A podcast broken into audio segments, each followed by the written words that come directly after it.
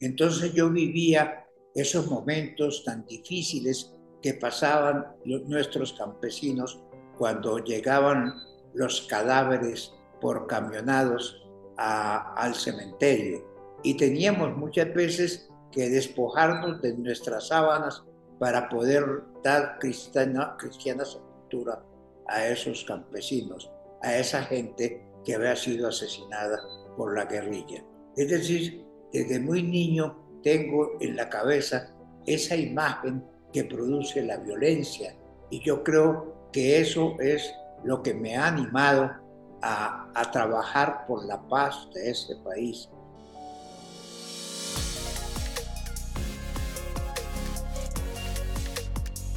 What up people, bienvenidos nuevamente a Factor Esencial. Feliz de estar aquí compartiendo con ustedes en un nuevo programa. Gracias por todos sus comentarios, por todos sus mensajes, por compartir esto, compartir conversaciones que lo único que pretenden es traer amor y buena energía a través de, de unas bonitas palabras, a través de una historia. Y hablando de historia, yo creo que hoy tengo al papá de las historias.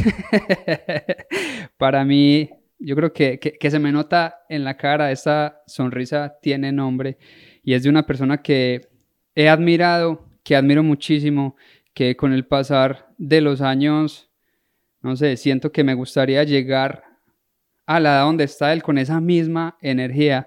Hoy nos acompaña un señor en todo el sentido de la palabra. Él es el señor Jorge Barón desde Colombia. Señor, gracias por aceptar esta invitación y bienvenido a Factor Esencial. Muchísimas gracias. Un placer acompañarlos en este programa.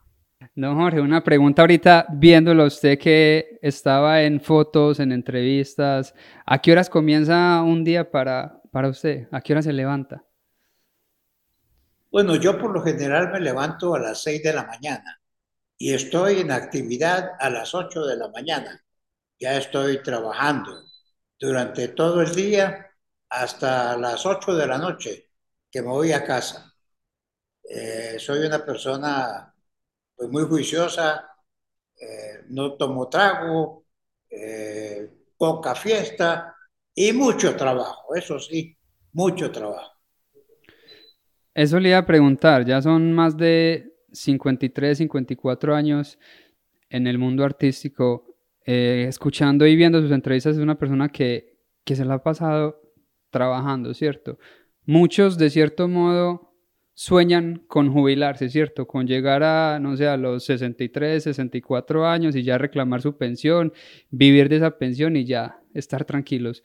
Usted a sus 74, 75 años sigue trabajando, no sé si aún con la misma energía de antes, pero lo veo, o sea, con, con, con, con demasiado compromiso todavía y quizás no tendría que hacerlo, ¿cierto? Quizás ya podría vivir de, todo lo que cosechó durante tantos años.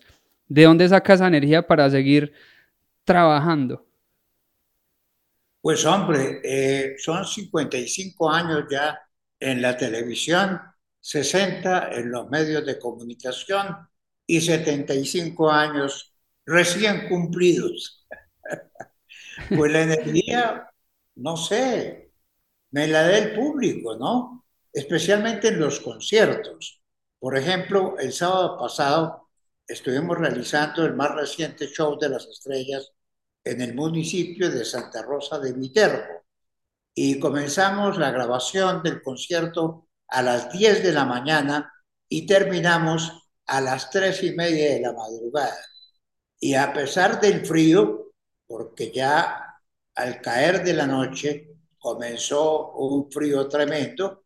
A pesar del frío, ahí estuvimos firmes con nuestro público, con el mismo entusiasmo a las 2 de la madrugada que a las 10 de la mañana que arrancábamos.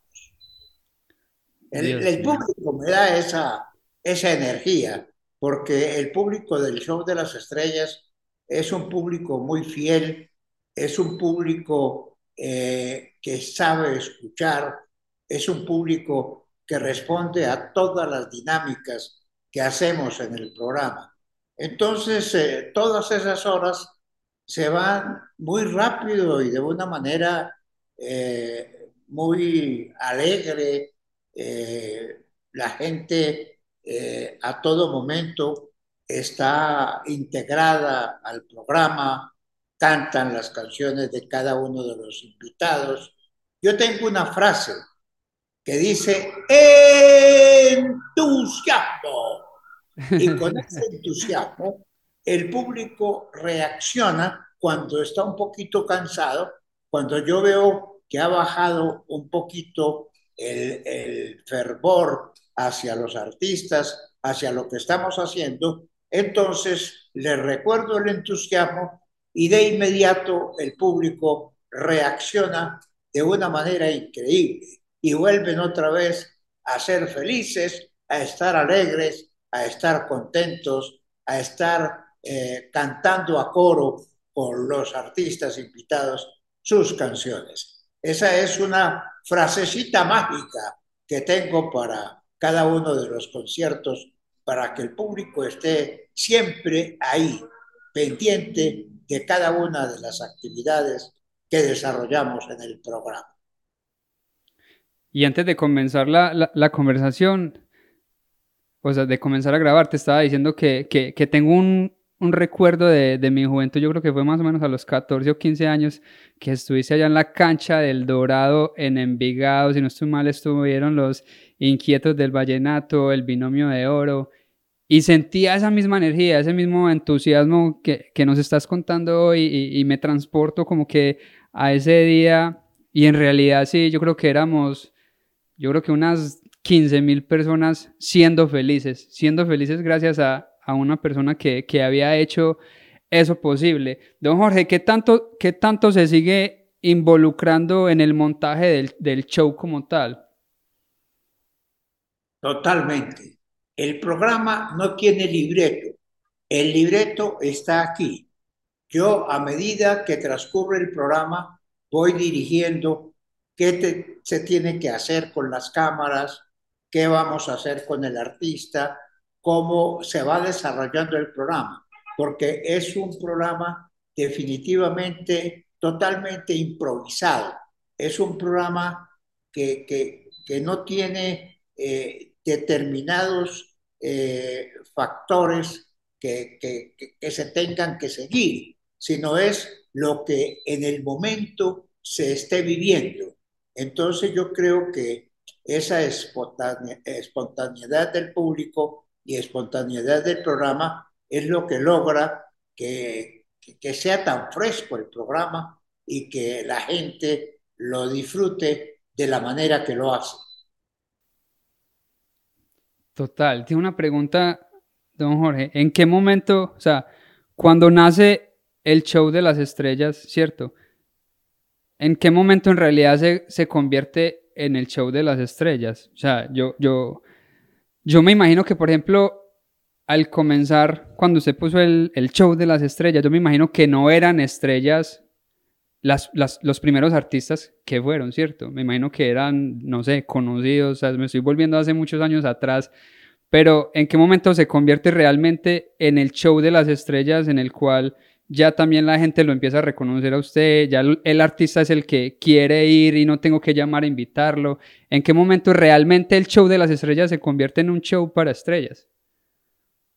Eh, desde el primer momento. Los primeros artistas primer momento. invitados al Show de las Estrellas eran las figuras más importantes en ese momento en Colombia. Se trataba de Emeterio y Felipe, los tolimenses, la primera pareja cómico-musical de Colombia.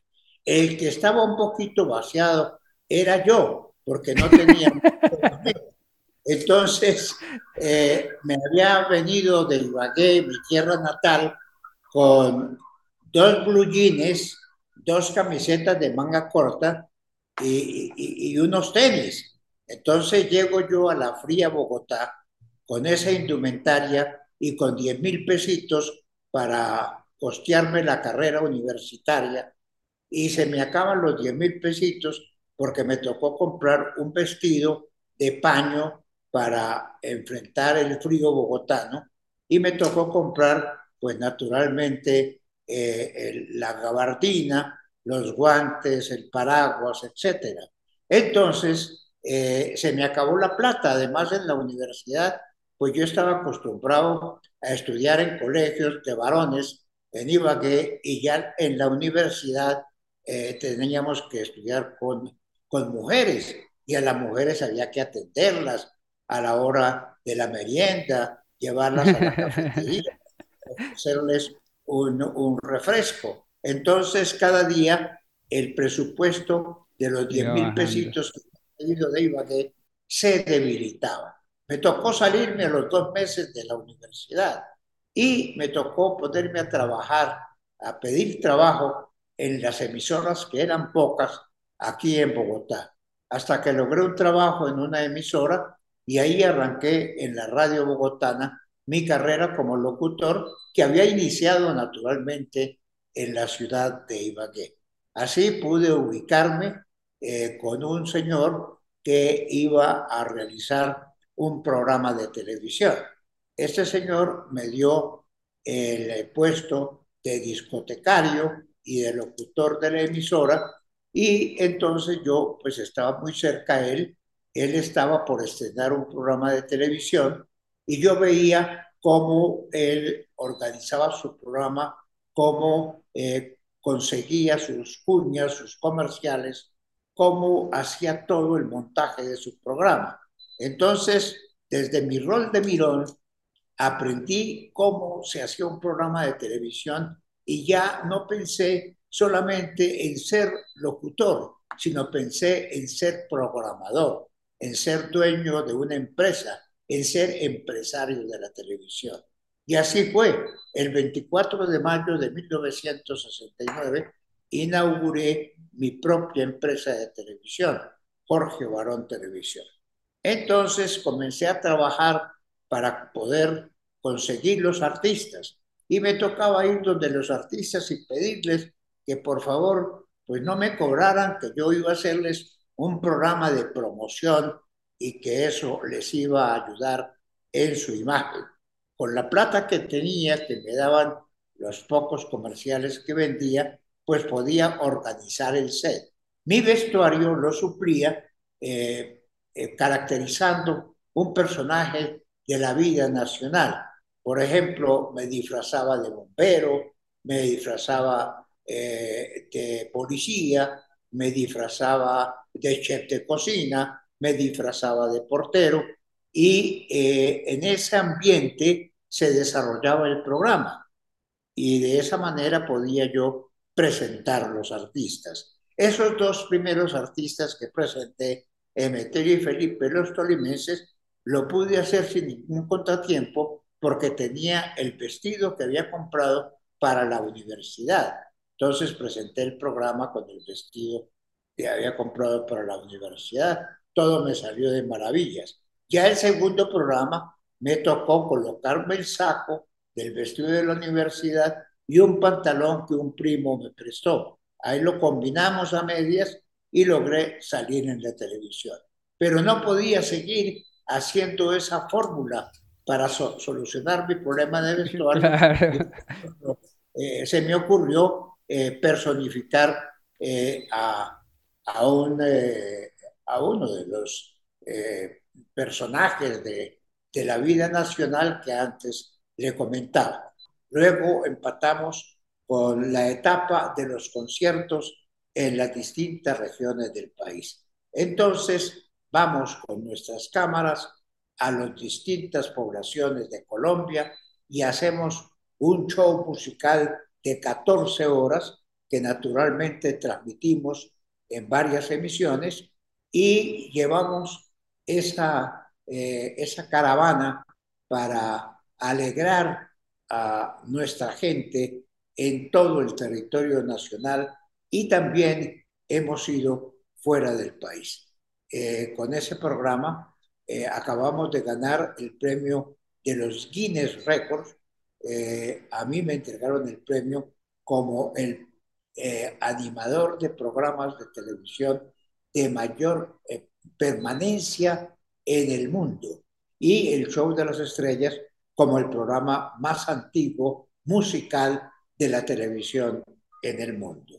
Llevamos ya más de 800 eh, municipios donde hemos eh, visitado eh, con nuestro programa y hemos llevado la fiesta, la alegría, es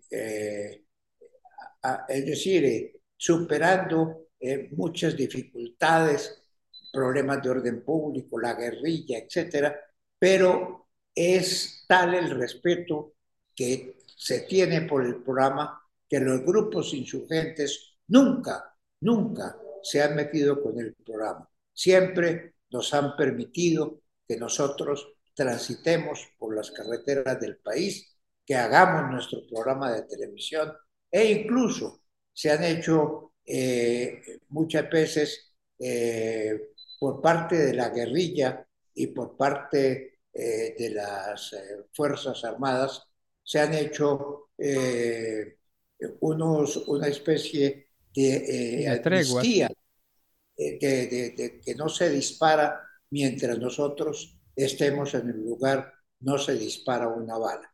Entonces, los artistas que van al programa pues van tranquilos porque están blindados de que no les va a ocurrir nada. Esta es una de las ventajas que tenemos con el programa porque nosotros vamos por el camino del centro. Lo único que nos interesa es llevarle alegría a nuestro pueblo, es llevarle entretenimiento, mensajes de paz, de solidaridad, de compañía. Ese ha sido eh, el, la última etapa del programa que todavía sigue vigente porque la gente quiere que el programa siga eh, visitando las poblaciones más recónditas de la geografía nacional. Claro, Jorge, yo creo que uno muchas veces no alcanza a dimensionar desde, desde afuera el poder tan grande en el que se ha convertido o sea, el, ser Jorge Barón, o sea, lo, lo, lo, mencionabas ahorita del hecho de poder llegar a pueblos donde sin duda alguna, o sea, uno no podría ir por miedo, por ejemplo, lo que decías ahorita, la guerrilla, las fuerzas armadas al margen de la ley, y poder llegar allá con, con esos artistas que quizás ese niño o esa señora en esa casa nunca soñó ver entonces poderle llevar a ese artista casi que a la casa para que lo, lo escuche. Eh, veía otras de tus entrevistas donde nos contabas, donde contabas que, que, llegabas a lugares donde no había luces y llegaban ustedes con, con los carros, con las plantas eléctricas, con todos los montajes y la gente feliz no solamente por ver a sus artistas favoritos, sino porque don Jorge Barón trajo luz, o sea, luz, algo que, que, creemos tan simple aquí con, con, las luces y desde nuestras comunidades, pero hay gente que no tiene ni luz, ni agua potable, ni nada, y ese poder de poder, valga la redundancia, llevarle a la gente esa alegría. En algún momento de, de, tu vida, digamos, en, en, en tu infancia o de joven, ¿te imaginaste estando en el lugar donde hoy estás, señor Jorge? Pues no propiamente me lo imaginé, pero sí lo viví, porque cuando yo estaba muy jovencito, era un niño, yo le colaboraba a mi mamá que tenía una tiendita en la esquina del cementerio. La tiendita se llamaba La Última Lágrima y ahí a esa mm. tiendita iban los deudos de las personas que asesinaban los guerrilleros era la época en que, comenzabas, eh, que comenzaba tiro fijo y el líder de la guerrilla de esa época era Sangre Negra, así se llamaba el hombre más malo que había en Colombia por esos años. Entonces yo vivía esos momentos tan difíciles que pasaban nuestros campesinos cuando llegaban los cadáveres por camionadas, por camionados al cementerio y teníamos muchas veces que despojarnos de nuestras sábanas para poder dar cristiana, cristiana sepultura a esos campesinos, a esa gente que había sido asesinada por la guerrilla. Es decir, desde muy niño tengo en la cabeza esa imagen que produce la violencia y yo creo que eso es lo que me ha animado a, trabajar por la paz de ese país, a trabajar porque la gente ame a Colombia, porque realmente los malos son pocos los buenos somos más, pero lamentablemente los mismos medios de comunicación sobredimensionan a los malos y por eso los malos tienen tanto poder. Yo creo que desde esa época eh, llevo esa imagen tan dolorosa que me mostraban mis compatriotas allá en la esquina, en la tienda de mi madre, la última lágrima cerca al cementerio. Entonces eso no se ha podido borrar de mi memoria y cada día pues trato de poner mi granito de arena para la construcción de esa paz que tanto anhelamos y tanto merecemos los colombianos. Qué bonito. O sea, qué bonito mensaje. Y sobre todo el poderlo seguir haciendo. Como te decía ahorita al principio, muchas personas sueñan es con, con jubilarse, con estar en casa. Y por el contrario, aún ya, pues a, tu edad, querer seguir batallando y seguir siendo, o sea, seguir siendo mejor persona todos los días para poderle entregarte y entregarle lo mejor de ti a los demás. Me parece de admirar y, de todo corazón te doy gracias por eso, señor Jorge. Escuchando también decía ahorita que, que te quise estudiar mucho para poder conocer un poquito más a la persona y no al personaje. Había algo muy hermoso que dijiste que habías encontrado las oportunidades en las dificultades. Muchas personas tienden esa, al contrario. En las dificultades caer al victimismo y caer en depresión y eso no me puede estar pasando a mí y ahí se van y se van en, esa, en, ese, en ese mismo, digamos, dominó de tristezas. ¿Cómo encontrar las oportunidades en las dificultades? A mí muchas veces me ha ocurrido, precisamente cuando se tienen dificultades es cuando hay que aprovecharlas y crear oportunidades. De esa dificultad, las oportunidades siempre se presentan. La mayoría de las veces surgen de una dificultad. Seremos afortunados si sabemos aprovecharlas. Es una frase que siempre en mis conversaciones, en mis charlas con la juventud les dejo para que reflexionen sobre la vida, porque uno no puede estar esperándolo todo el milagro esperando ganarse la lotería, ganarse el chance, ganarse eh, la recomendación del político, del político de turno para progresar. Yo no puedo esperar que el político me dé una recomendación para ir a pedir un puesto. Yo tengo que fijarme metas o objetivos en la vida. Tengo que salir adelante a salir adelante con mis propios recursos. Tenemos una mente maravillosa, tenemos nuestras manos, nuestros brazos, nuestro ser, nuestra vida que nos ha dado el Señor. Entonces, ¿por qué no hacer uso de ella? Entonces, eso es lo que yo invito a la gente.